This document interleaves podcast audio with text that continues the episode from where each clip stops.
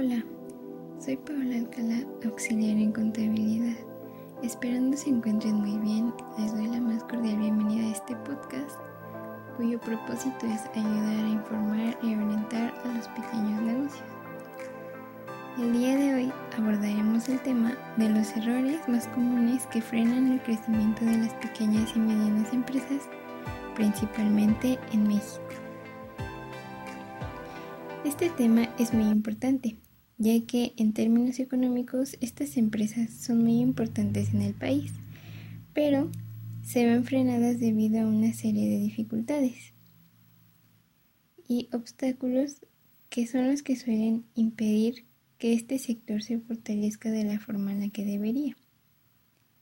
Además, sabemos que existen errores internos de las personas empresarias que se cometen a la hora en que dirigen sus empresas y que resultan una gran carga para su desarrollo.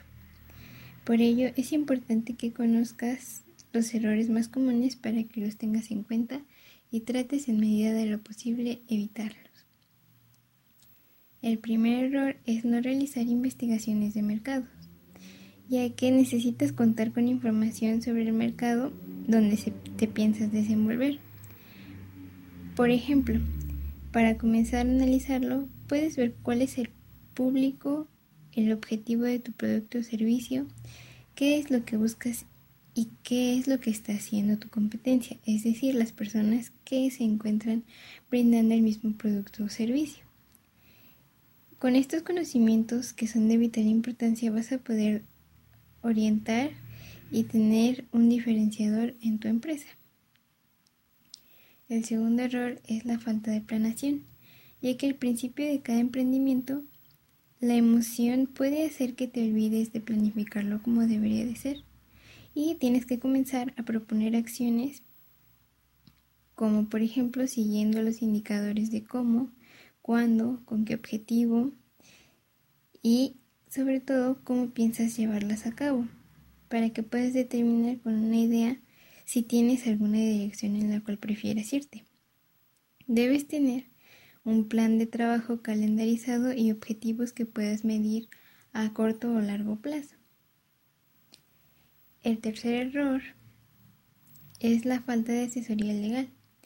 Muchas veces las empresas, por ser pequeñas, suelen no darle tanta importancia a estas responsabilidades y suelen ignorar sobre todo las legales y fiscales ya que ninguna constitución negocio tarde o temprano tendrá problemas para crecer si ignora estos puntos, ya que es muy necesario que tú cuentes con un asesor experto en temas legales y empresariales para que éste te pueda orientar y aconsejar para poder guiar tu pequeño negocio y puedas construirlo de forma correcta.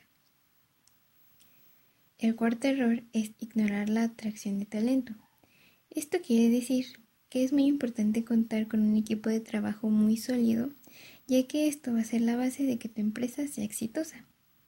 Si tú llegas a contratar a personas que no encajan con la visión principal de la empresa, tu negocio podría estancarse y podrías perder dinero, ya que esto ocasionaría rotaciones de personal muy frecuentes o que tengas un equipo incorrecto.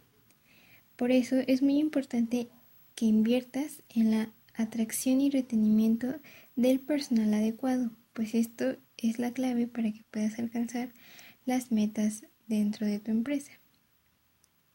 El quinto error es buscar inadecuadamente el financiamiento, ya que muchos empresarios tienen miedo al financiamiento externo para sus empresas, ya que creen que así perderán el control de su negocio o suelen recurrir a financiamientos incorrectos que generan más problemas que soluciones.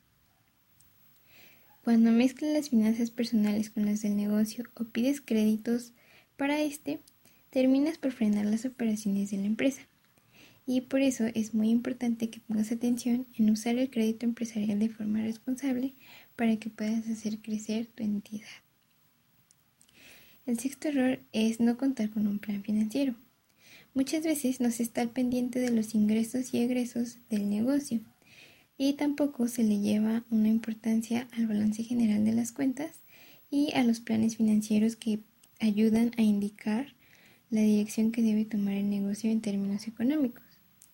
Esto es una forma en la que se estanca el crecimiento, ya que cuando tienes claridad de las áreas que necesitan inversión y las cantidades que necesitan, eso ayuda a que constituyas pasos importantes para consolidarlo.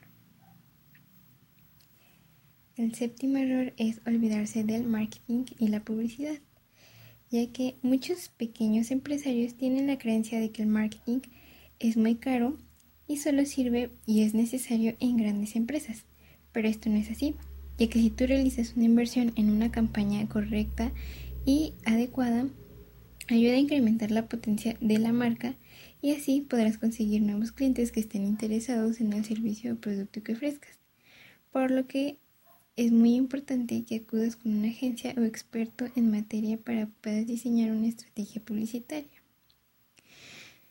El octavo error es no contar con presencia en Internet, ya que sin importar el tamaño de tu empresa, contar con una presencia digital a través de alguna red social o una página web propia ayuda a que tu producto o servicio llegue al conocimiento de más personas y es una forma de que te puedas mantener en constante contacto con cada cliente para que puedas recibir comentarios y retroalimentaciones sobre el producto o servicio que ofreces.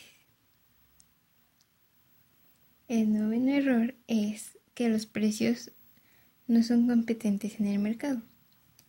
Cuando ofreces un producto apto dentro de un nicho de mercado específico, el precio tiene que ser acorde con su calidad y sobre todo no debes de sobrepasar los parámetros de la competencia, ya que los clientes obviamente no comprarán un producto similar a la competencia si es más caro y no aporta algo novedoso que sea suficiente como para justificar el precio, por lo que tienes que investigar a la competencia directa y sus productos y servicios que son similares a los que ofrece tu entidad. Y el décimo y último error a mencionar en este capítulo es no medir los resultados. Es decir, cuando tienes toda la información anterior, te sirve para poder realizar evaluaciones periódicas del desempeño y avance de tu negocio. Cuando comparas los ingresos iniciales con los que has obtenido después de cierta cantidad de tiempo, la cantidad de dinero invertido, los procedimientos que has generado, las mejores utilidades y los objetivos alcanzados, tendrás pautas para poder definir realmente la dirección que debe tomar la empresa.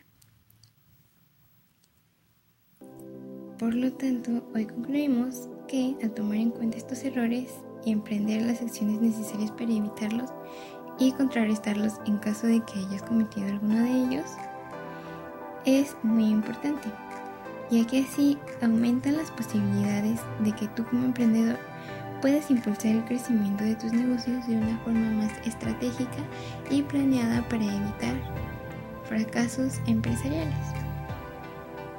Hasta luego.